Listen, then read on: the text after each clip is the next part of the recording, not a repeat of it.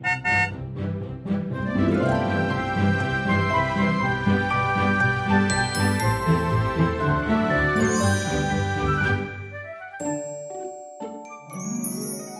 迎一起跟着 JK 过一年，陪你找到真心想做的事。我是 Jerome，我是 Kevin，大家好，我们很久没见哦。对啊，很想念大家哎。对啊，我们也想趁这个机会跟大家说一些不好意思，因为就是之前我们应该是两周前去上架的这一集，我们就要拖到这一天我们才可以上架了。对，其实主要是因为我家里突然就是有一些突发的事件啦，所以就是导致那一天录音的那一天我就没有办法到现场去录音，然后也很不好意思，就是让大家这样等。对，那很高兴我们这一次又终于可以找到一个时间，可以透过远距的方式这样子补录这一集。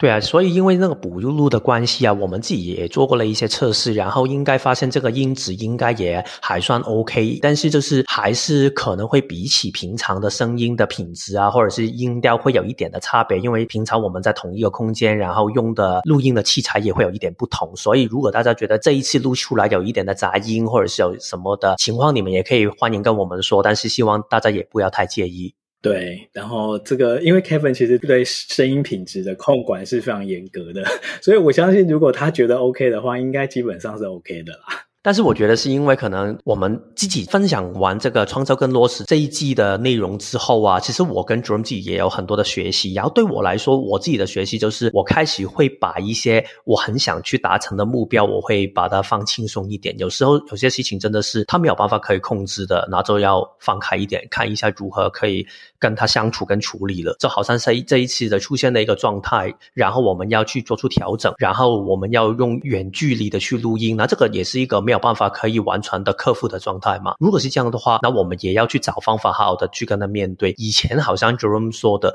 可能我真的会比较在意这个因子上面的问题，然后觉得啊，这个怎么办？但是我现在觉得，就是如果这个就是我们这一次录音里面最好的解决方法的话，那我们就好好用这个方法去做吧，而不要再想哦，我要怎么做才可以更好？因为这个事情在现在这个状态已经不存在了。所以我觉得这个也是创造跟落实这个季度里面我自己学到。最多的一个部分，对，我自己也是在这方面，真的是在这个季度里面，对于这个就是过程中的这个弹性，好跟调整，其实也是还蛮有体会的。就是很多的事情，其实你照你自己原本的计划或者是规划走，但是也许都是会遇到，有的时候就是会有一些突发状况，然后可能计划赶不上变化，反正就是这样的一个意思。那你其实就是必须要在那个过程中保持一个动态的一个调整。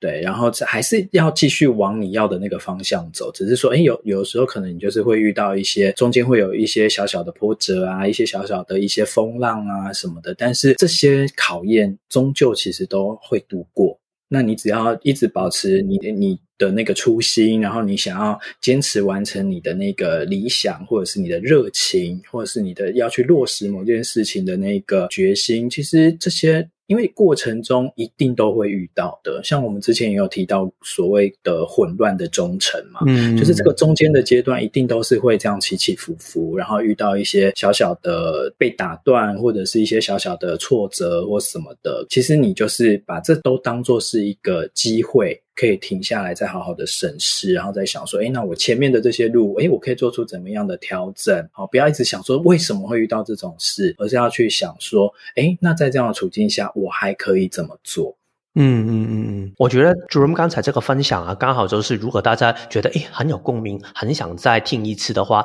可以多多去听这一季里面的第三集跟第四集，因为第三集就是关于其实我们在如何在一个卡关的过程里面，好好的去自救，如何在。我们觉得啊卡住了，然后好像东西没有办法流动的时候，让自己可以重新走回那个流动下面。然后第四集里面呢，就是如何透过一个创业路上的迷失，去知道如何其实在这个路上反复的检视自己的初衷。因为当你可以反复的检视自己的初衷的话，你如何走的话，你可能会跌倒，可能会受伤，但是你一定会再有。力量可以找回一个属于你自己的方向的，然后我觉得这个就是创造跟落实里面一个很核心的一个态度了。然后还有就是除了第三跟第四集里面，第二跟第五也是一个我觉得很好一起可以听的组合，因为第二集说的就是我们如何选好我们的跑道嘛，但是第五就是。有两个概念，第一个就是如何好好的持续的走在我们已经选好的跑道里面，同时我们要知道，有时候跑道你可能发现走到一半的时候，诶，好像这条路走不下去了，我们就要做出调整，甚至我们可以去开创一条属于自己的新的跑道出来。所以我觉得从一级。第一集到第五集，我们这一些内容其实也是让大家可以好好的感受，从创造跟落实里面会经历的什么东西，然后也很完整的去说明到，其实这个过程里面你如何可以在这个过程里面好好把你想创造跟落实的事情，真的可以把它做出来。但是我刚才听主任你说啊，我觉得有一个很好奇，你好像很有共鸣，关于这个在过程里面去做出调整，所以你在这一季里面的时间呢，你有什么样的一个东西是让你觉得这么有深刻的一个感觉呢？嗯，其实我觉得，因为我以前在以往的集数里面，我也有分享过说，其实我人生很大的一个座右铭就是 “Go with the flow” 嘛，嗯，就是其实就是顺着流走，或者是顺势而为，就顺其自然。那有时候你自己在你想要的专注的那一条路上，那可能有的时候就是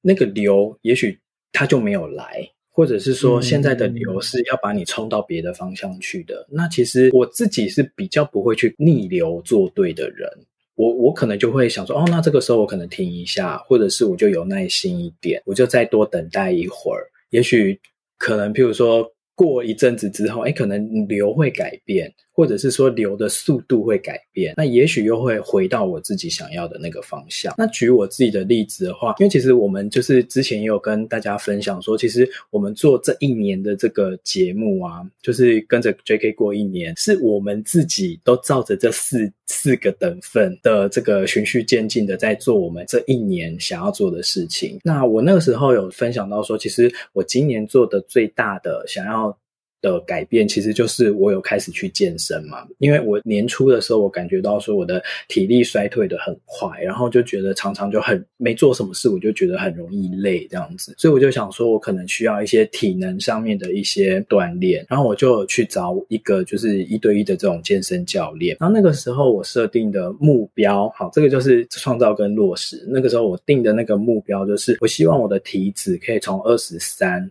然后到年底，当然现在还没到年底了，就到年底的时候，我希望可以降到十五、十五趴这样。但是已经经过了三个月了嘛，就这一季，然后我才从二十三降到二十二而已。嗯，所以我觉得这个速度其实是远低于我的期待的。但是我也并没有因此就觉得说，哇，我没有做好，或者是说啊，那这样的话我该怎么办？我反而是去调整了我自己的心态。就是接受说哦，那就慢慢来，没有关系。反正至少我们整体好，每周在量那个体脂率的时候，它都是往一个好的方向在前进，只是说可能它前进的比较慢。对，那我可能就会比较去接受这一件事情。但是 in general，其实我的体能是有变好的，嗯，然后我的精神也是有变好的，所以其实这个是有达到我当初想要的那个目的。那只是说在。数据上没有显现出我想要的，就我所期待的那一个结果。但整体而言，我还是觉得说，嗯，OK，我可以接受。就是我的心态去调整到，哎，我可以接受这样的一个状态的发生。嗯，其实我在听你这个分享的时候啊，我觉得这个也是创造落实里面一个很重要的心态。因为其实很多人在创造跟落实里面，他会有两个很容易会让自己。困住的心态，第一个就是常常会看着负面的东西，就是看着自己不达标。但是我觉得你选择的就是看着一个可以让自己觉得开心的部分，就是诶，我身体也变好了，而不是去找自己麻烦，去看到自己没有完成的事情。这个我觉得是第一个。第二个就是之前一开始去盯的那个体脂率啊，其实只是一个你去为自己变得健康的一个手段嘛。所以其实。一个手段是重点，是重点，它有没有为你带来健康？如果它最终也可以为你带来健康的话，你的那个手段，这个做法有没有办法可以做到的话，其实这个不是最重要，不是代表它不重要，但是其实最重要、最重要的还是身体变健康，然后你让你觉得，诶，好像我的身体感觉。重新有那种活力跟自在的感觉，所以我觉得在创造跟落实里面，很多时候真的要不停的回顾自己的初衷。当你清楚到自己的初衷，诶，原来我的初衷不是去减体脂率，而是我有一个有活力的身体，然后是我可以有体力的人生的话，那这个事情是我最重要的话，那你自然就可以更看清什么对我来说是做的正确还是不正确了。对啊，那 Kevin 你呢？你这三个月你自己有没有什么样的一个心得？其实我觉得这几个月里面呢，对我来说是一种好像重新启动的感觉。因为其实我觉得在人类，我学会人类图之前，就是已经是几年前的时间了。当时我还没有懂人类图嘛，所以我的人生就是不停用那种冲撞型的方法去做事情的。就是我看到一个事情，好，我就冲进去，然后冲进去，然后我所有东西我都把它。定立出一个属于自己的目标，然后强迫自己去做，这是很典型的空机跟空白心脏中心的一个人的状态。然后到了学会人类图之后，我就开始知道，哦，原来我的设定是很多的目标，我不需要用这样的方法去鼓励自己，去强迫自己去冲的，所以我就变得去探索一个。另外一个极端，另外一个极端就是好，然后我就允许自己不要有太多的方向了，比较像 go with the flow，或者是比较像是一种有什么样的事情出来，它也可以随便的让它出现这样的一种感觉。但是到了后面呢，我开始越来越觉得，诶，好像这样的一个方法也不是最适合我，因为其实我觉得作为一个人，他没有办法可以完全的没有方向的。因为如果一个人没有方向、没有目标的话，他就会变成是有一种太，他就好像漂浮在一个空间。我不知道大家懂不懂我的意思，但是那个感觉有一点像，就是你好像很漫无目的的在走。所以我慢慢领略到空白居中心的那一种没有固定方向的东西，其实不代表没有方向，而是你可以允许你的。生命里面的方向不停调整，但是不需要因为你的方向常常调整，不需要担心这个事情的发生，所以去强迫自己不可以去定任何的方向，反而就是允许自己在这个当下，如果荐骨有回应的话，就定你的方向。但是这个方向如果有什么东西去改变的话，当你真心身体觉得啊，我好像已经有挫败的感觉了，我不想再体验这个事情了，或者是我的身体更有回应去体验别的东西的时候。那你就好好的去体验吧，好好的去投入进去，然后就去改变你的方向。只要这个事情，这个改变是你身体里面非常有动力的话，那你就去做吧。然后我觉得这个就是这几个月里面我最大的一个感想了。换句话来说，就是我一方面很有确定的方向，同时我也可以边走边修正我自己要走的路。你有具体的例子吗？其实我自己具体的例子，其实都是关于关于人类图的一些课程的部分。因为其实我记得我一开始说这一个季度的创造跟落实啊，我当时不是有说过一个事情，就是我很想开一个叫使用人类图的工作坊嘛。然后当时我设定好这个规划，说啊，我一年里面我可能要。最后开六到九个的一些单元的工作坊，但是当我开完一个之后，我发现，诶，这个东西好像有一些东西不是我真的最想做的事情，我好像有一些东西想修正一下。如果是以前的话，我订立了这样的一个方向的话，我一定会觉得这个事情我一定要好好的把它完全的落实出来。但是我现在觉得，嗯，没关系，我好像真的觉得这个事情不是我现在想做的，所以我就先退回一点，然后先不做这个事情，然后我把它调整成为。一个新的版本，然后在这个路程上面呢，我也会发现到越来越觉得，诶，好像教人类图出街这个课程已经不是我真的很想做的事情。然后我当时以为是我不想招生去授课，但是我之后就说，哦，好啊，如果我没有兴趣招生的话，那我就开放给大家，如果有兴趣来报名的话，就可以来找我。但是到了后来，我开始发现，就算有人来找我说他想去报名的话，就算有人已经够人数了，可以抽成一班，我还是觉得。我好像没有真的觉得我需要现在开课的感觉，开始觉得，嗯，好像这个课程不是我真的很想去表达人类图的一个呈现的状态。然后当时一开始我是觉得有一点的纠结的，因为我会开始觉得。那这个事情我花花了这么多的时间跟心血去创造这个课程出来，现在开始放弃不是很浪费吗？但是后来我发现，其实很多路其实走过之后，它不会浪费的，因为它里面有很多我想表达的东西，可能我可以把它拆散，然后可以放在不同的课程里面，也可以让我对人类图里面有一个不同的看法，也可以在平常的分享里面去表达，所以我之后也会。创造一些更多不同的 service 跟一些不同的工作坊，但是人类图初阶课程可能它已经完成了它一个很短暂的一个历史的使命了，在我的人生，或者是在我的人类图的职涯里面。当然，我不是说这个一定是永远的，但是至少在现在这个阶段，好像我已经没有对人类图出街有以前的回应了。所以，我觉得创造跟落实的过程里面，常常就会有这一些的过程，就是你要去重新去看一下，什么东西是你以前是你的 to do list，现在就变成是你的 not to do list。但是，什么事情是你以前是你的 not to do list，现在又好像变成是你的 to do list。所以，这个就是要跟你的身体好好的相处，跟你的内在权威跟策略好的相处的一个很核心的一个技巧了。对啊，就像刚才你分享的，其实人生就是很多时候你的那个我们的方向啊，因为荐骨它的那个动能时时刻刻都会改变嘛。你可能现在觉得有回应的事情，也许过一阵子之后，哎，你就完全不想做了，因为你就完全没有荐骨的动能去做那件事。那也许你现在不想做的事情，然后隔一阵子之后，哎，你又找回了荐骨的动能，然后又想要去推动某件事情，所以这都是。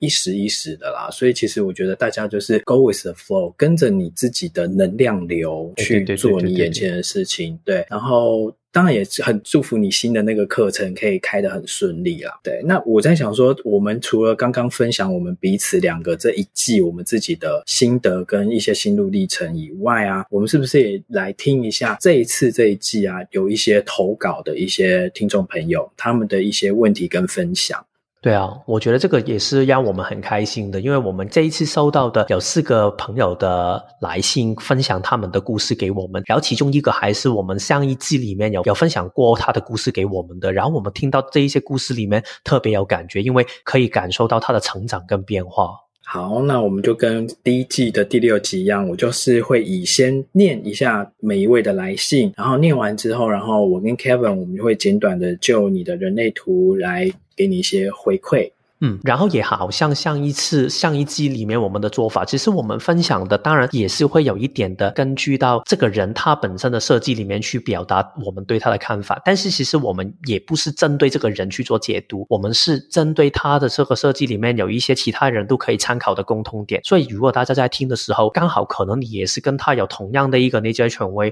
可能同一个的人生角色，或者是同一些的空白或者是定义的能量中心的话，也可以拿这个作为你的参考。没错，就是都一定都是会跟你有一些呃相关联的啦。对对对，嗯、不会说我只是完全只 for 这一个人的个人的讯息这样子。嗯，那我们第一个来的就是一个四六的直觉权威投射者商璇。OK，好，那我先来念一下商璇写的哦。他说：“J 与 K，你们好，我是一个投射者，四六人，从小生长在周围。”全部是显示者的环境。在我还没有认识自己是投射者的时候呢，我是很内向的。我习惯隐藏自己的喜好和个性，我会勉强自己跟身边的显示者一样的积极主动。虽然感到很苦涩，常常吃闭门羹，但是却也训练了我永不放弃的精神。当我听到你们提到巴菲特的二分法，啊、呃，这个地方是 EP 六十二那一集里面，我们有提到那个巴菲特的二分法。然后三选说，我很高兴的去分享给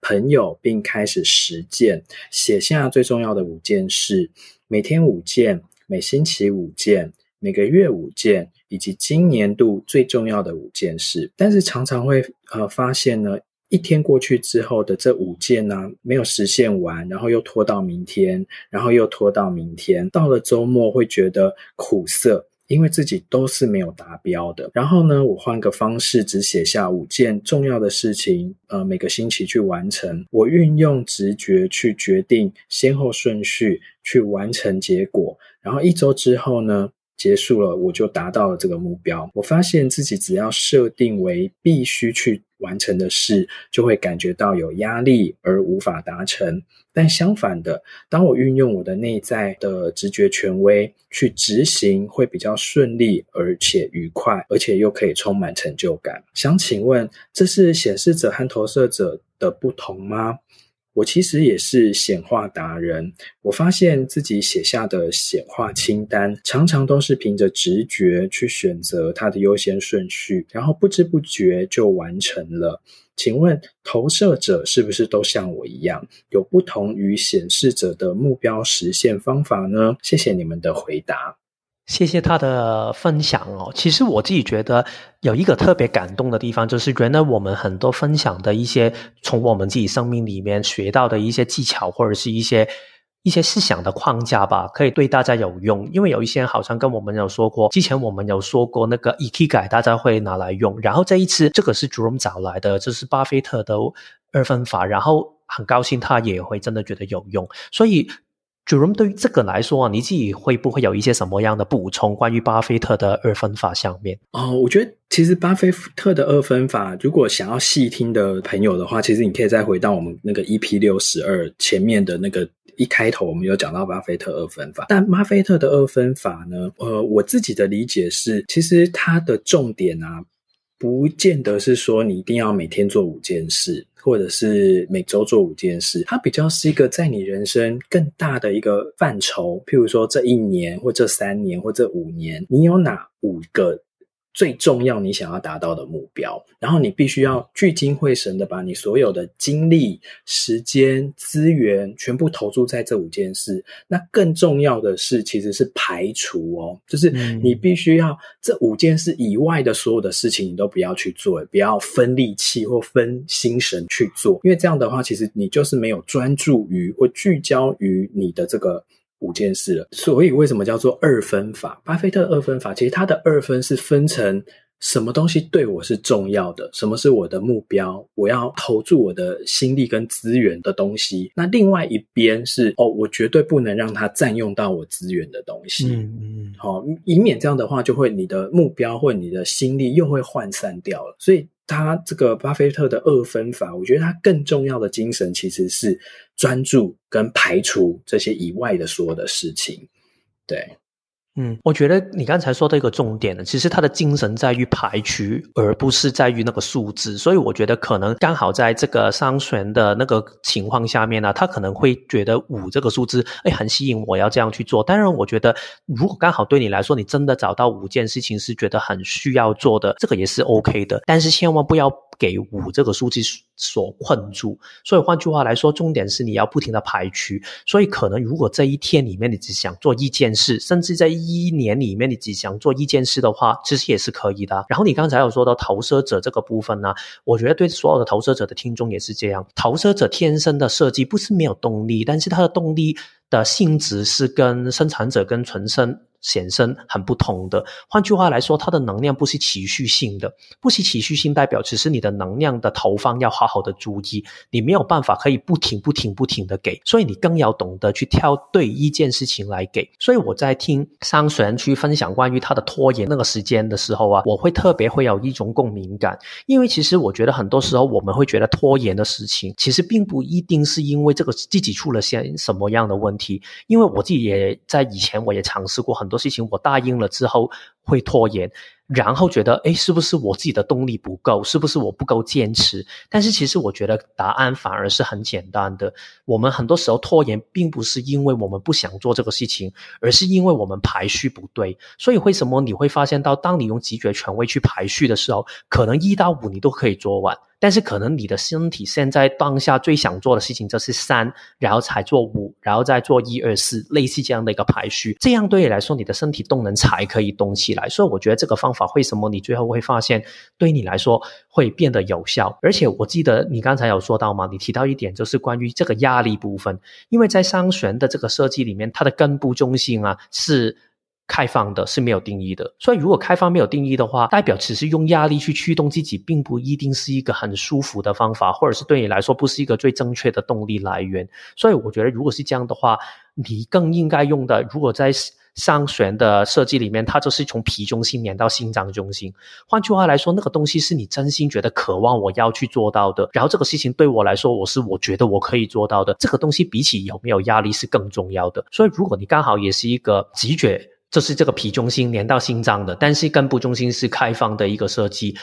尤其是投射者或者是显示者的话，我觉得更要特别注意这一点，就是好好的懂得如何运用自己的这个电池，如何运用自己的动力中心，而不要去觉得什么东西我都要完成，我要完成更多的东西。这样的话，你就更容易可以分配好什么东西要做，什么东西不需要做，那你的这个拖延问题自然就会消失掉了。对，然后还有一另外一点就是桑选有提到说，他说他是在一个身边全部都是显示者的环境里面长大的，嗯、这真的是一个很特殊的环境呢，因为大部分的人其实身边反而是生产者，哎，对啊，那你反而身边都是显示者，然后你把自己活得跟显示者一样，其实基本上来说啊，显示者跟投射者都是属于叫做非荐骨类型。那非荐股类型的话，其实今天如果你收听到这个节目，那你自己也是非荐股类型的话，我会希望大家可以唤醒自己使用呃能量的一个方式，就是说，其实你是要去借用生产者的电力，当然不是说你们完全没有电哦，只是说你们的那个电量。或者是它用电的那个模式，它是一个比较不稳定的模式。但是建股的能量的那个动能，它其实是持续而稳定的。所以其实不管你今天是投射者，或者是你今天是显示者，你在你创造与落实的过程里面，当然我觉得如果又回到刚才讲的一天五件事，我真的是觉得可能有点太多了啦。因为你用电的模式，你可能也许不见得一天可以像生产者一样做到这么多，然后可能做满八小时或做满。十小时，你可能要分段做，譬如说做个一个小时，休息一个二十分钟，再做个一个小时，再休息一个二十分钟，或者是你要，如果你现在是没有办法，你只能够持续的连续工作个三五个小时的话，那你就是要去借用，聪明的去借用你身边如果有一些生产者的话，你去借他的电来用，这样的话你比较可以很专注而持续而持久的。去做到三到五个小时，然后一做完之后，你就要把这个荐骨的店就要把它放掉了。放掉的意思就是说，你可能就要再回到你自己一个人的空间，不要再一直被他们被这些荐骨的店给灌满。然后依然觉得说，我好像还有很旺盛的精力，我还可以继续做事，我还可以继续显化，我可以再继续劳动。因为其实对你的身体而言，可能已经开始透支，开始造成了一些损伤、损害。所以最好你还是要多一点的时间休息。好，就是。你做事的模式就会跟那个生产者很不一样。那显示者的话，因为毕竟他自己还是有一个内建的一个他的一个动能的。当他真心想要做某件事情的时候，他自己还是可以动得起来。只是那个真的也是要耗他非常非常多的精力。所以为什么很多的显示者啊，你都看到说，其实我们在生活中看到很多的显示者，其实他反而都是那种懒懒的、累累的，都什么都不想动。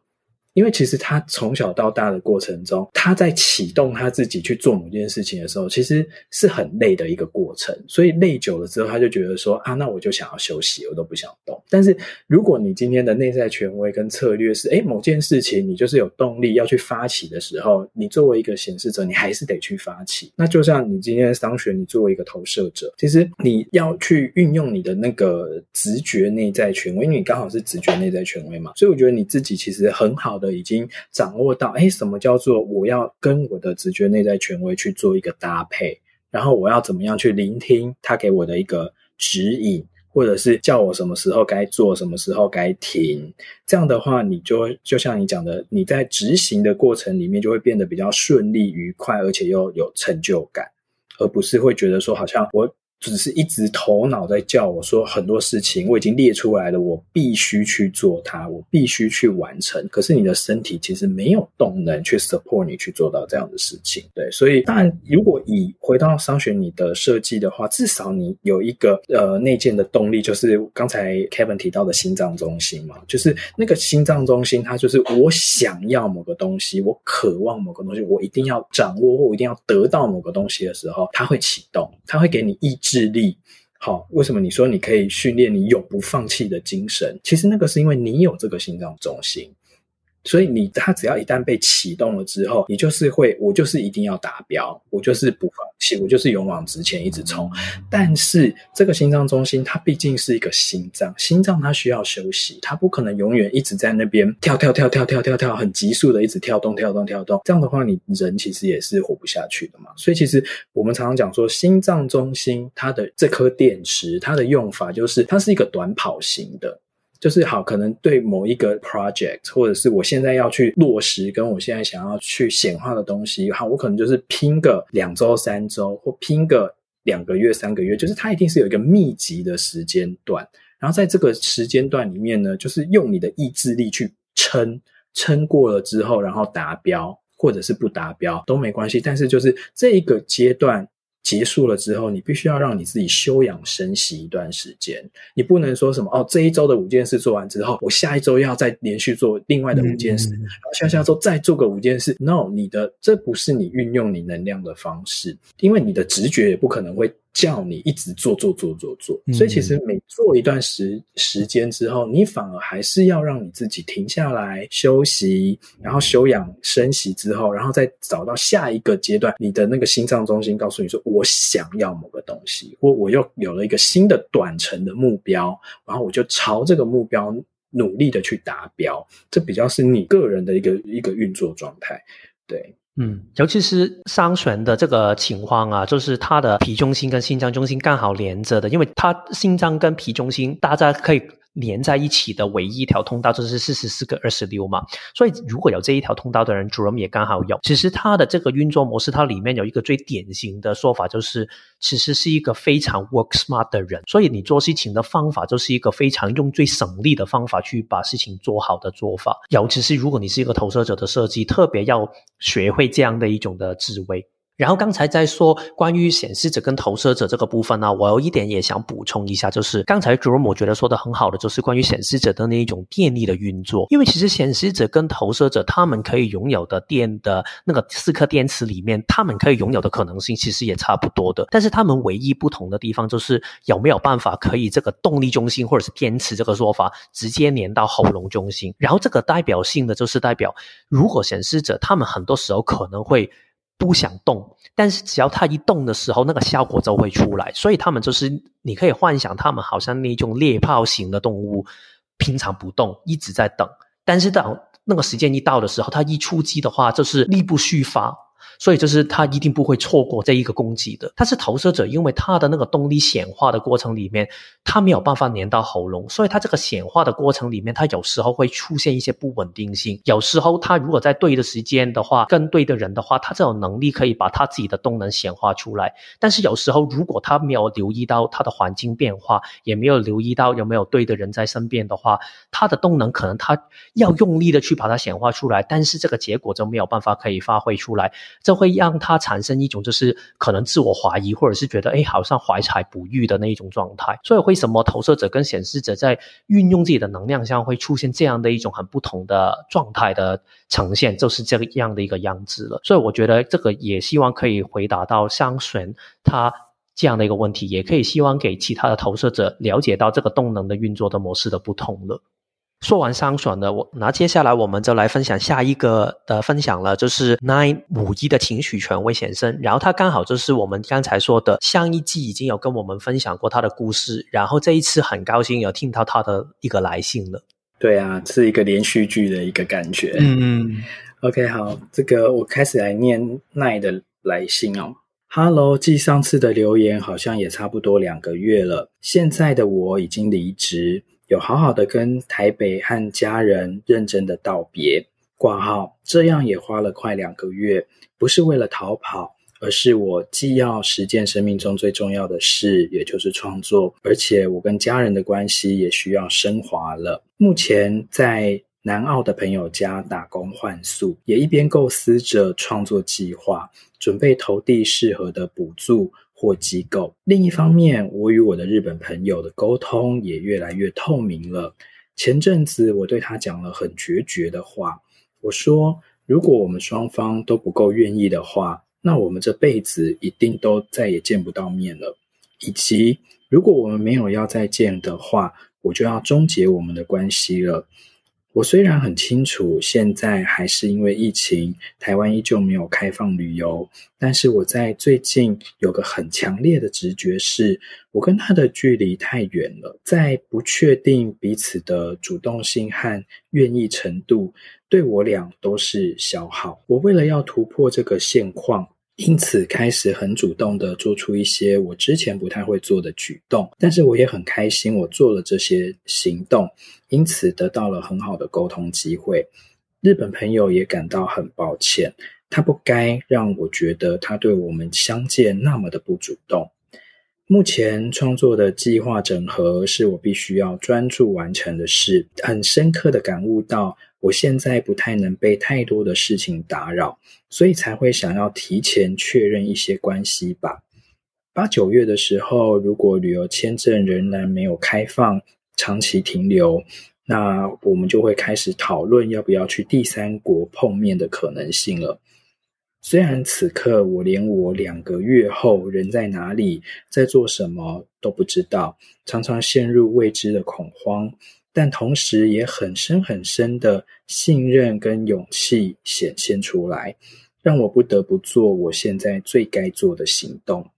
很开心能和你们分享此刻的生命状态。每两周聆听你们的频道，也有助于我再次的校正和精炼自己的步伐。除了愉悦以外，也真的越来越感觉到自己沉睡已久的能量正蓄势待发。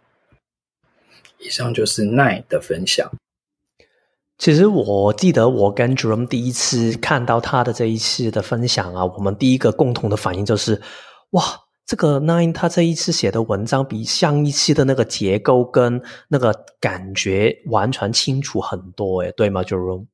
对，就是他上一季来信的时候，你在看他的这些文字的时候，你会发觉说他的那个能量状态是很混乱的，很纠结的，嗯嗯、所以他在文字表达上面，其实那个逻辑也会有点跳来跳去。好，不是非常的顺跟清楚。可是他这一次写来的信，完全就是感觉到他的能量已经开始稳定下来了。然后他也知道他自己正在思考的东西是什么，然后他可以很有条理的把它表达出来。然后好像他心里面的那个纠结跟那个沉重的负担，好像也比较放下来了。嗯、所以很这很替奈感到高兴啦。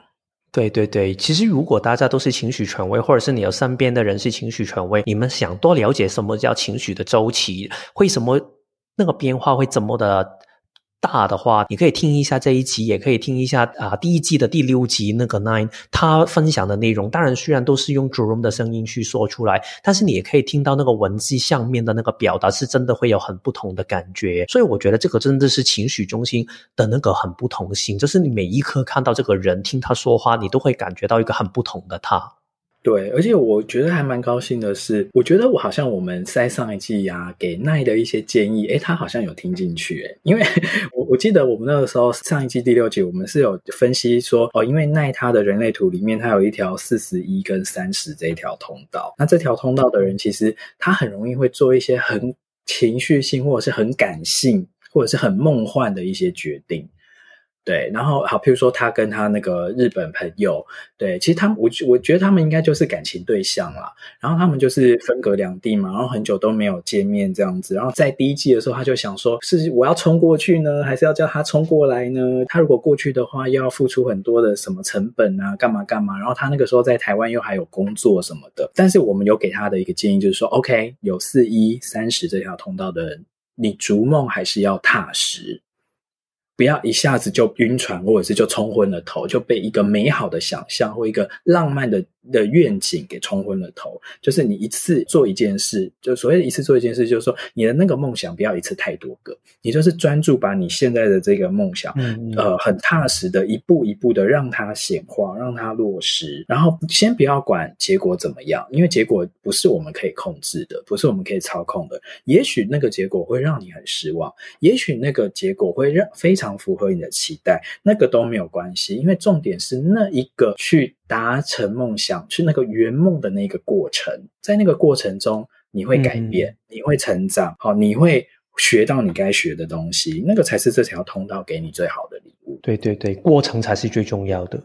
对，然后后来他就，诶，他就真的。我觉得最棒的是啊，他很努力，就他自己也很努力的想要去尝试新的东西，嗯、所以他就真的跟家人啊，以及跟台北告别嘛，然后就离职，然后现在去南澳那边打工换书，然后专注在他自己的这个创作计划上面。我觉得任何一个人在你追梦的过程中，你愿意走出舒适圈。然后你开始不在意家人或朋友的看法，或者是他们的担忧等等，都是一件非常勇敢而且不容易的事情。所以我真的非常替他的这一个决定感到高兴。当然，没有人能够保证说他这么做好一定可以得到他想要得到的东西。但是人生嘛，你就是得不断的去尝试啊，对不对？因为有试就有机会啊。那不试的话，你不就是还是一直陷在你原本不快乐的生活情境里面？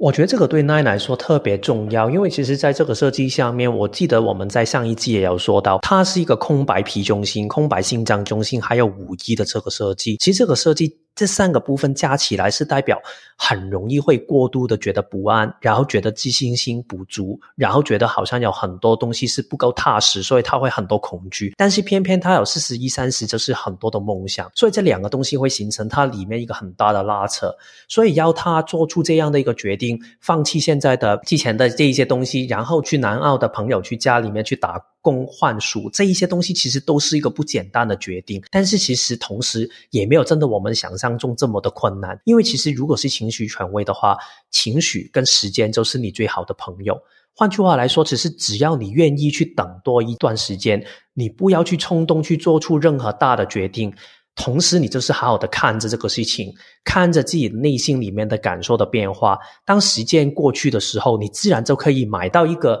下决定的更好的一个窗口了。所以你就可以更看清楚自己真的想要做到的是什么东西。所以我觉得这个就是对 Nine 来说，为什么可能过了这大概三个月的时间之后，他会更看清楚哦，原来我想要的是什么。然后我觉得最。心想他的事啊，他除了下决定这个东西已经更清明之外，我发现到他去表达自己想法下面也有一个很大的不同跟进步。他现在不停的分享的东西就是说，他会好好的坦白去分享出自己的想法，而我没有看到他对他家人或者是对他的日本的朋友会有任何的情绪的勒索。他说的东西不是情绪勒索，也不是命令，他只是单纯的分享出我对这个事情的想法，我对我的生命的期待。然后如果你想配合我，那我们就一起来完成吧。如果你不配合我的话，我也不会勉强什么。然后他就放手，让这个事情看一下，它会发生出什么来了。我觉得这个就是当情绪过去的时候，那个清明可以带来的一个很大的好处了。对啊，而且。其实奈的年纪也才二十七岁而已啊，而且你是一个有梦想的人哦。如果你今天说哦，Jerome Kevin，其实我也不知道我要干嘛，我其实也没有什么梦想，也没有什么热情，我也不知道我活着的意义在哪里，那又另当别论。可是如果你今天是一个二十七岁年轻人，而且你已经知道你想要创作什么东西，然后你其实对你的生活是有追求、有目标的，那。你就去做啊，就去试啊，然后反正人生嘛，就是不要留什么遗憾，也不要留什么后悔，对啊，嗯，因为最怕的就是你明明有想做的事情，但是你去举步不前，或者是你却步不敢去做。也许等到像比如说活到像 Kevin 或者是我的这个年纪的时候，你反而会去回想你过去的人生中很多你想做但没做的事，因为时间是不会重来的。所以你反而会觉得说啊，虽然也许我现在的生活已经，比如说到三四十岁，我开始变得稳定了，然后我收入也不像年轻的时候这么不好，或干嘛干嘛。可是你反而会去看说，你年轻的时候有哪一些遗憾，而那些遗憾其实反而是就未来的人生，你想要再回头来做的时候，都已经没有那个可能性了。所以我觉得非常非常的祝福奈啦，就是你就好好的去让自己去飞一次。而且我自己会觉得，其实如果你有经历过这些事情的话，在我自己去做职场的引导服务的时候啊，我特别会，如果看到我的对象的时候，就是来找我去做服务的个案的时候，他会有这一些过往曾经冒险过的、大胆做过一次的事情的时候，我通常会发现他们会更容易会重新在一个可能比较大的年纪的时候，他愿意去走出去。为什么？就是因为当如果我可以让他回想起，对啊，你年轻的时候也曾经这样勇敢过，然后现在其实你只需要。再做一次就可以，他们就会愿意踏出去了。但是有时候我真的会遇到有一些找我做职场服务的人，他们会说：“对啊，其实我这么多年以来一直都没有做过一些我自己真的喜欢的事情，我甚至不知道自己喜欢的是什么。”如果是这样的话，其实。我可以协助他看到更多不同的面向，但是他还是会觉得有一些我好像没有办法可以感觉到怎么叫生命的力量那一种感觉。所以如果 Nine 你真的好好的经历过这一边，就算你遇到了什么，就算你跌倒了或者是受伤了，其实也不重要的，因为在过程里面你已经得到成长。然后这一个你愿意去踏出去，这个记忆它是非常美好的。然后你只要记住它，然后在任何你没有动力的时间想起它的话，它就会让你重新拥有。你需要的动力了，对啊，所以最后呢，除了祝福奈以外呢，我还想要提出一个邀请，就是，哎，你可以第三季的时候的第六集，你继续来跟我们就是 update 一下哦，因为这个就是我们这个可以成为一个四季的一个连续剧。OK，好，那我们刚才讲完了，一位是呃直觉权威。然后一位是情绪权威，那我们来看第三个是这一位，他是一个荐骨权威的四六，嗯，这个贝拉，我开始念贝拉的这个来信。我是一个接近凯龙星回归的中年女人，挂号笑。我的落实梦想的故事是，我在会计领域有二十多年的经验，但是工作时常断断续续，不是因为能力不好，挂号。之前最高职位已经做到了财务长的角色，但是总是与人相处上跌跌撞撞。挂号曾经被同事霸凌，被主管刁难等等。虽然说也有一份做了六年之久，但是总是觉得不快乐，心中总是有一股声音告诉自己去做自己想要做的事吧。我想要做的事情是数位游牧生活。我从小就喜欢旅行，喜欢看海，也时常一个人背着大包包飞到世界各地去旅行，享受独自旅行的生活。在旅途中，总会碰到各式各样的人，与他们擦出不同的火花。另外，我也很喜欢神秘学，从小也很喜欢埃及金字塔、占星学等等的。呃，事物也因为这些原因，我现在开始在学习雷诺曼卡挂号，已经找老师上课中。为了达成我数位游牧生活的目标，我也开始学习新的技能挂号，用英文教外国人中文。这些都是目前已经开始在创造及显化的自我梦想。我在学习的过程中，感到自我成长的喜悦。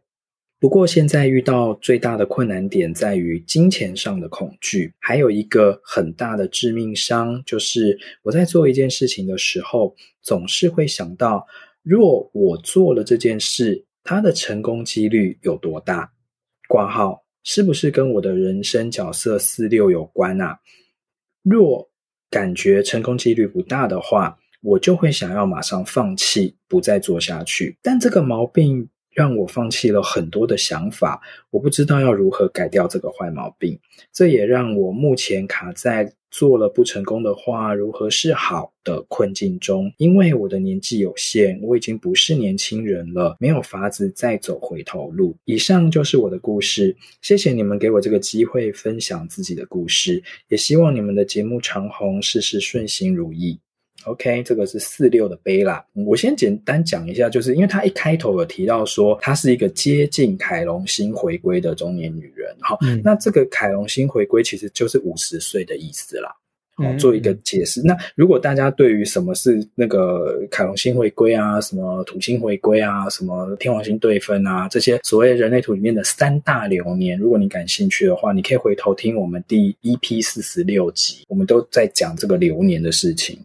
嗯，OK，Kevin。其实我自己觉得，对我来说最想回应的一个部分呢，就是关于成功几率有多大的这个考量。我我觉得人类图最有趣的地方就是，如果这个事情是你正很重要的课题的话，它通常会有几个明显的状态你可以看到的。第一个就是同一个讯息会不停的在不同你设计下面不同的元素下面出现；另外一个它会形成一种矛盾点的。然后我觉得在你的设计里面，其中一个部分就是这样的。因为当然你刚才说的会不会跟你的人生角色四六有关，我觉得这个绝对有关系，因为六爻的本身会有这个面貌，我待会会说一下。但是我觉得除了这个四六之外啊，你还有另外两个部分会形成到这样的一个很计算你的成功率的。第一个就是你要十八五八跟九五二这两条通道，这两条通道呢都是根部中心，然后跟这个逻辑回路有关的。所以换句话来说，这两条通道都是很想去找到一个绝对性的答案的一个通道。所以有这两条通道的人本身就是非常会讲。这个事情是对的吗？这个是最正确的吗？有没有更好的？所以不停就会考量这个事情的成功率会有多大了。这个是其中一个会影响到这个的部分。然后另外一个影响到你的部分呢，就是你本身是做会计嘛，会计本身就是不停的去加强你本身设计里面这一种很逻辑性的风格，所以这个也会让你更加会在考量你的成功率有多大。但是到了最后，就是刚才我们说第一个说到的部分呢，四六的人生角色会不会影响到？它当然会影响到，因为其实四六的人生角色六爻这个部分呢，本身六爻就是会很看到一个很稳宏观的风景，但是六爻里面有一个说法，就是说如果你看到这一个宏观的。风景，然后你觉得，反正我做了这么多的事情，可能性还是不会出现的话，那我干嘛要浪费这么多的力气去把这个事情完成？所以为什么很多时候我们会说六爻就是一个会躲在屋顶下面去看，尤其是在三十到五十岁这一段时间，他还没有从屋顶下来之前，他就会有一个观望的态度，因为他觉得干嘛我要浪费我的力气？因为我看不到成功的可能性，然后这个六爻加上四爻这个部分，就是说四六这个人生角是会特别明显，是因为四爻本身就是一个机会主义者，所以他就是一直站在屋顶下面去看到什么东西是他的重要的机会。如果他觉得这个机会不是的话，他就不愿意去走下去了。但是我觉得这个说是四六的一个很明显的特质。但是并不代表这个是四六人生里面你一定会这样呈现的，因为每一个人的人生，他虽然有他的盲点跟特质，但是在你的成长过程里面，你会慢慢学会跟这一些的特质去相处的。嗯，我蛮喜欢，就是刚才 Kevin 有讲到说那个，就是那个逻辑回路，嗯、对，然后再加上说贝拉他其实又是一直做会计的嘛，其实很多时候我们会觉得说人生，因为好，比如说你讲说成功率。这件事情其实它就是一个几率，它就是一个统计，它就是一个数字，一个数学。因为我自己的设计，我也是一个逻辑回路非常强的人，所以我很能够体会那一种就是评估，然后计划，然后分析，然后到最后我们推出一个解决方案，然后到最后要怎么做，这都是非常逻辑人本来就会做的事情。但是我前一阵子从我一个朋友那边听到一句话，我觉得也。非常的打中我，我也是跟贝拉跟所有这些逻辑很强的人分享，就是他说，其实统计学或统计数字这个东西啊，它是对集体有意义，但是其实它对每一个个人，嗯、它对每一个 individual 其实是不具意义的。嗯，因为你都有可能是那个统计数据里面显示不出来的那个极少数。比如说，Bella，你一直觉得说，诶，我都已经年纪那么大了，我都快五十岁了，然后我还去要过一个数位游牧民族，我是不是在那边痴人说梦啊？我是不是太不切实际了啊？我是不是成功几率极低呀？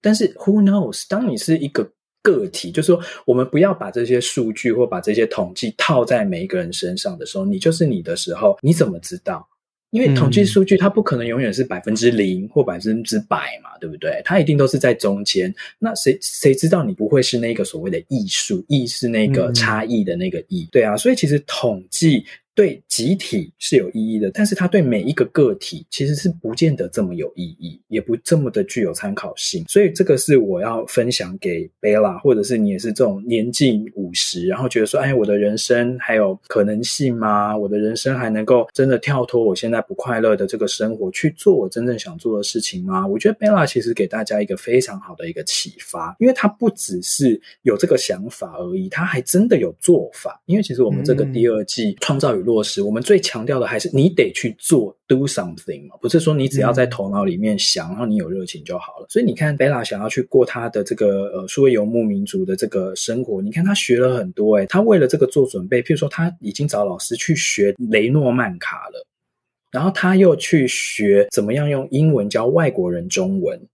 好，就是说，他其实不是只是空想，他是真的有在落实，然后真的有在为了他的目标，为了他想要过的生活有努力，有在尽力。那我觉得这个就是非常要给他拍拍手的地方。然后再来就是，因为刚才我们有讲到，那 Kevin 有讲到说十八五八这条通道嘛，那在 Bella 他的设计里面，他既有这个十八五八，就是很会自我怀疑，很会自我批判，但是他又加上了一个空白的心脏中心。会觉得说感受不到自己的价值，所以这两个又批评，然后又感受不到自己的价值，它加成在一起的结果就是，你对于你的任何的决定或你的任何的想法或热情，你一定都会一再的自我否定跟自我怀疑。但是在这么强大的自我否定跟怀疑的这个阴影里面，你依然还是拿出了勇气去迈向你想要的生活。这个真的，你完全是一个。活在一个非常健康，而且也对你自己的生活。非常的负起责任的一个态度，但是好消息就是说，虽然你你是一个呃很容易会担忧，然后很容易会自我否定，还会用一些什么成功率这些东西去计算你的人生，但是你有两条通道哦，一条是十跟三十四，一条是三十四跟五十七。哦、oh，OK，甚至又可以说十跟五十七，就这三条，这三条通道都是非常 survival，就是其实你只要顺应着你的身体，不管在什么样的情境下，你都会活下来的。嗯嗯，就是你真的不用去担忧，然后去恐惧或怎么样，你就是让你的身体带领着你的头脑前进，然后因为你是一个求生本能非常强的人。所以在什么样一个多困苦或者是多困顿的一个环境里面，你都是可以杀出一条血路的。所以其实你真的不用太陷入你头脑的担忧里面，因为你的生命自己就是会找到出路。因为你是一个荐骨权威嘛，所以其实你是要更跟你自己的荐骨做连接。那荐骨通常就是以身体的表达作为一个形式，所以你的身体喜欢什么，或身体现在想要往哪个方向冲，对什么东西有兴趣，或是有热情，然后你就去做，这样就对了。嗯，其实我觉得，尤其是啊，它的设计里面，其实它很多的通道都是黑色的，九五二是黑色的，一八五八也是，然后四三二三都是。但是如果它红色的一条通道的话，只有就是五七跟三十四。所以我觉得，就是它的荐骨动能很大部分呢，就是刚才 Jerome 你说的那个很正确的感觉，就是它只要让它的身体用这个最原始我要 survive 我要生存下来的那种动能去把它启动起来。有时候他自己身体他可能没有意识到自己有这样的。那种状态，但是只要他存在在某一个当下的环境下面，他自然就可以活出来了。我觉得这个真的是他自己一套。为什么他一方面很有逻辑性的，但是同一方面他也会走出一些这么逻辑上面的不同的，好像你刚才说的那种 outliers 那种艺术的那种状态。然后在一个在一个职场上面的一个意见，我也可以分享一下。当然，我觉得最后你还是用你的荐骨去下决定，是对你来说最好的。但是，我觉得你刚才有说到，你已经在研究关于其实用英文教课，或者是你去做牌卡这一些，去作为数位游牧的这一个的可能性嘛。但是我自己在想啊，其实你本身的设计上面最强的部分是你的逻辑性，除了当然你的筹权的能力。所以我在想，如果你有机会可以用一些更逻辑性的能力去。用在你的数位游牧的工作下面，甚至你可以考量一下会计的工作下面是不是真的还有这一种的可能性的话，其实我觉得这个也可能更好，因为你可以用到你最厉害的能力，同时你也可以做到你很想要过的生活的模式。我觉得这个也可以多考量一下，因为教英语这一些的部分呢，不是说你不可以，但是它好像没有办法可以用到你最。厉害的部分，除非你教英语的部分是用一种很可以去找出别人的错处的部分，然后提升别人的能力，就是好好的用到一八五八这种批判性的能力去教英语。但是如果普遍性的教英语的这种能力的话，他可能就没有办法可以用的你的天赋才华用的最好了。这个是我的一个小小的意见。OK，好，那我们是不是要 move on 到第四位？对，好，接下来是六二的投射者翊君。那因为翊君他真的是写的非常非常长哦，大概有两三页这样子给我们。那我们也很感谢，但是因为时间的关系，那我们就会把重点的精华，好，我们把它就是浓缩一下，然后来跟大家分享。好，我们来念这个翊君的来信。Jerome 跟 Kevin，你们好，我是六二人投射者。直觉权威只有二十八、三十八这一条通道。在三十岁前，我的人生总是在和这个世界的各种人事物碰撞。我渴望在生命里真实体验到我想要得到的人事物，所以我在二十五岁就念完了艺术硕士学位，然后工作了两年，同时在二十六岁结婚，在三十岁以前生完两个孩子。由于我无法想象我的孩子被其他人抚育，我认为只有我才可以给小孩最正确的教育，所以我毫无悬念的在一怀孕的时候呢，就决定离职，在家二十四小时照顾孩子。我以为这是一件三到五年就可以完成的任务，只要陪伴着他们，我就可以继续回到职场上和专注于自己的工作事业。后来遇到疫情的关系。这四年来，继续无时无刻二十四小时在家带小孩，所以经济问题多半交给先生。这样的选择也产生我对于自我价值和自我认同的问题。正因为自己没有收入，让我更想要证明自己是有其他实质价值的。为了能一边在家带孩子，我开始想要做自媒体。原本想着只要趁孩子睡着，趁空档熬夜，应该就可以撑过去。所以我开始着手做 IG、YouTube，从头到尾都自己完成。即便当时刚生完第二胎，在坐月子的期间，也一直强迫自己要定期上架和剪片。最后我累坏了，我又再一次的陷入更深的低潮。与此同时，在 Podcast 上面听到 JK 的频道，听着 Jerome 说你六二人生的体验，震撼了我，也疗愈了我。就在我三十岁生日前后，有位朋友对我提出做品牌的邀请，看到讯息的瞬间，感觉很对。如同你们常说的，正确的邀请。这个邀请提供了我一个机会，让我梳理我过往的经验，也让我有创作的出口。加上这位邀请我的伙伴分担了很多时间上的压力，所以当我在投入这个品牌里，我发现，在过程中我找到了接下来的人生方向。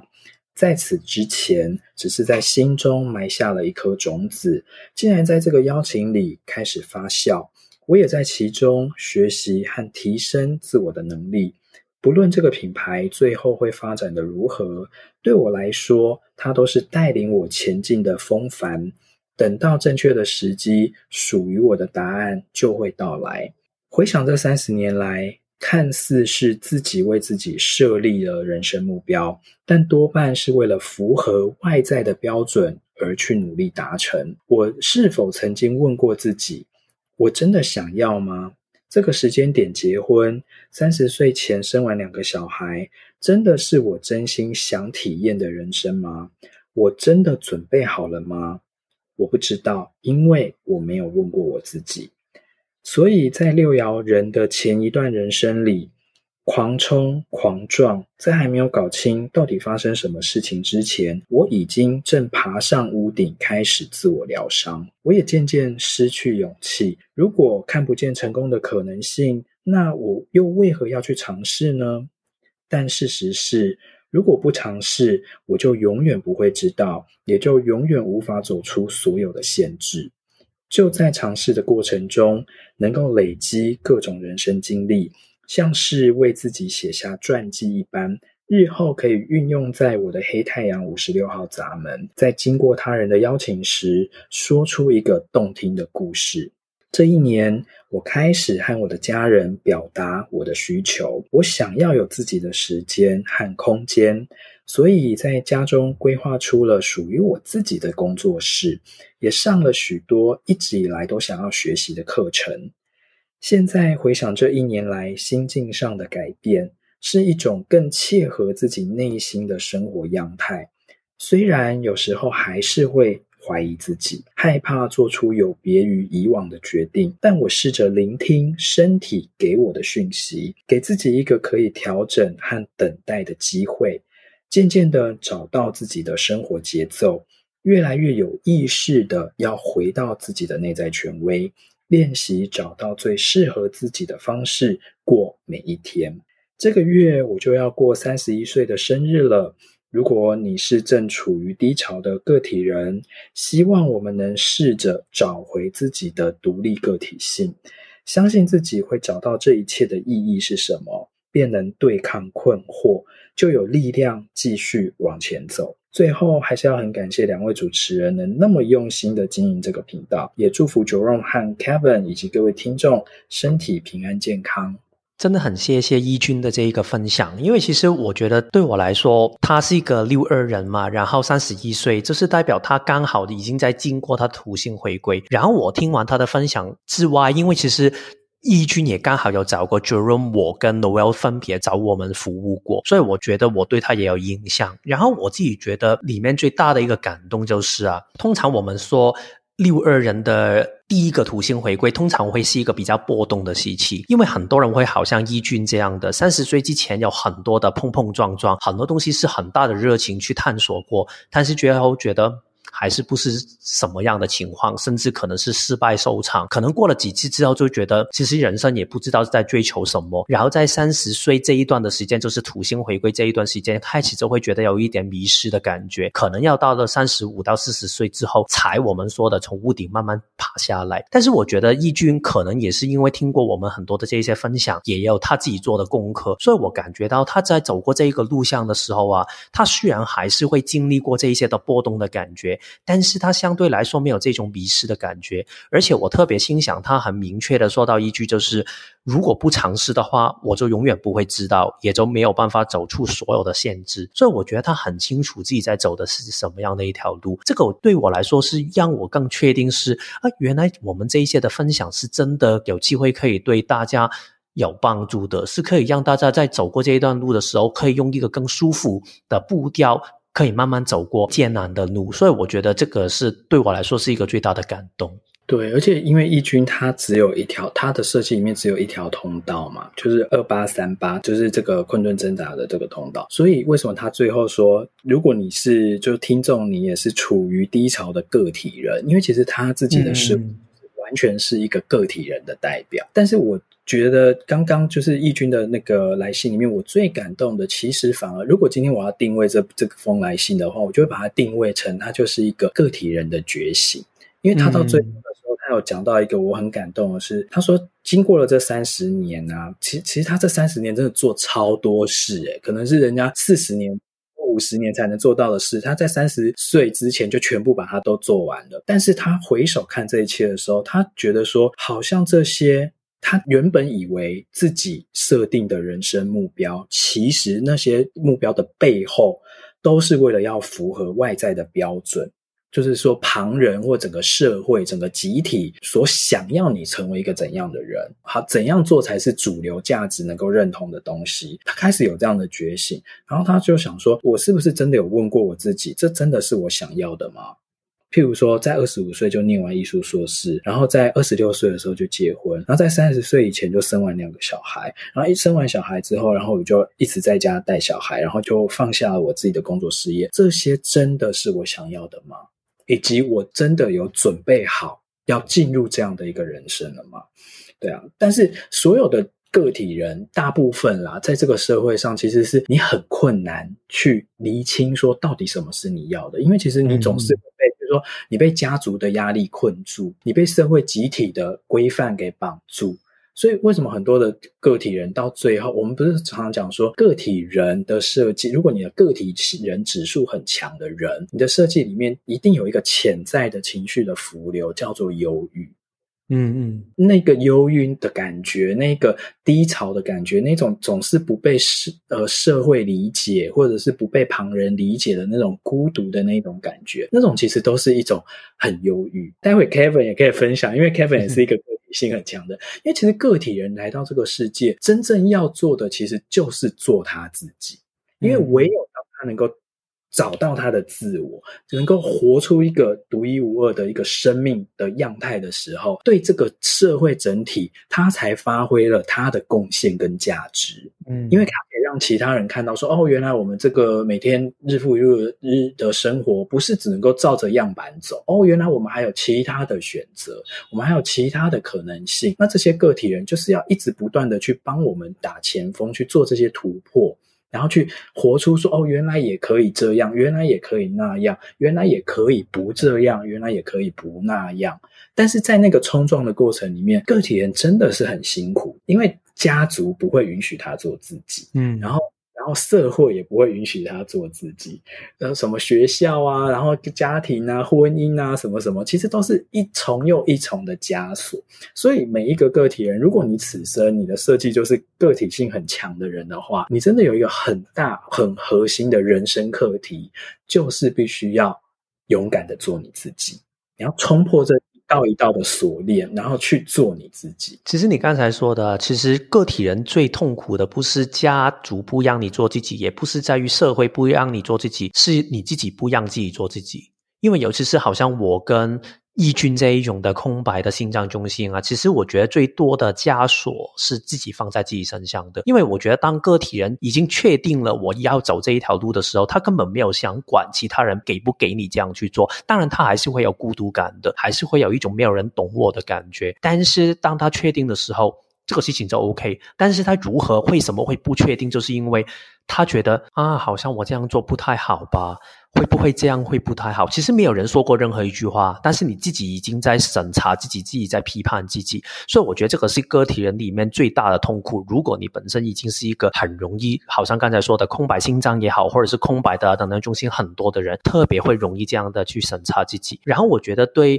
翊君来说啊，因为他除了真的只有一条个体人的通道之外啊，他还是一个六二的投射者。所以我觉得对我来说，他最漂亮样的展示自己的做法就是好好的去。冒险自己的生命，在自己的生命里面好好的冒险，好好的去做自己为自己喜欢的事情去奋战一场。当他这样做做的时候，其他人就会看到，然后就会去模仿，会去获得启发，然后他就会在过程里面成为一个所谓的人生典范。这个是六爻常常我们说的嘛，人生典范。但是其实这个说法，我觉得有一点的。不够精准，因为其实人生典范很多时候听起来好像我要做人生典范，但是在六爻的角度里面，他没有真的想做人生典范，他想做的是做自己。但是其他人看到他的时候，就会觉得他是典范。但是六爻根本没有管你们是不是觉得他是典范，所以我觉得一君在他的生命里面，或者是六二的人，如果刚好你也是一个个体性这么强的人的话，也可以好好的去考量这一点。就是好好的去坚持在你的生命里面，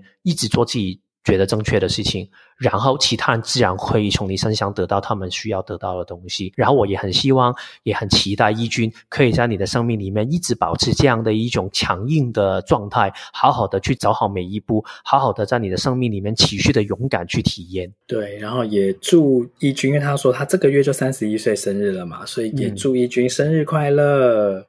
也很谢谢。翊君跟刚才我们四六的 Bella，你们两个很很好的分享到一个作为六爻的这一种状态，如何的好好的去投入走一遍，然后去在生命里面去创造你们觉得一切可以创造的可能性。因为我觉得这个真的对六爻来说非常重要的一课，就是好好的去相信生命里面是有可能性的，只要你愿意投入一次，你一定会看到的。对啊，其实就是顺流而行啦，然后就是在你人生的这个三个阶段里面。在每一个阶段里面，就好好的去做那个阶段该做的事。譬如说，六爻的人在三十岁之前，你就好好的去冲、去撞、去受伤、去疯狂，然后到三十到五十岁的这二十年里面，你就好好的去疗愈自己，好好的去沉淀，好好的去搞清楚你自己到底是谁，然后你来到这个人世间要来做什么。然后五十岁之后，你就好好的去。发光，其实所谓的发光就是做你自己了。嗯，因为当你找回你自己的那个 frequency，就是你整个设计你的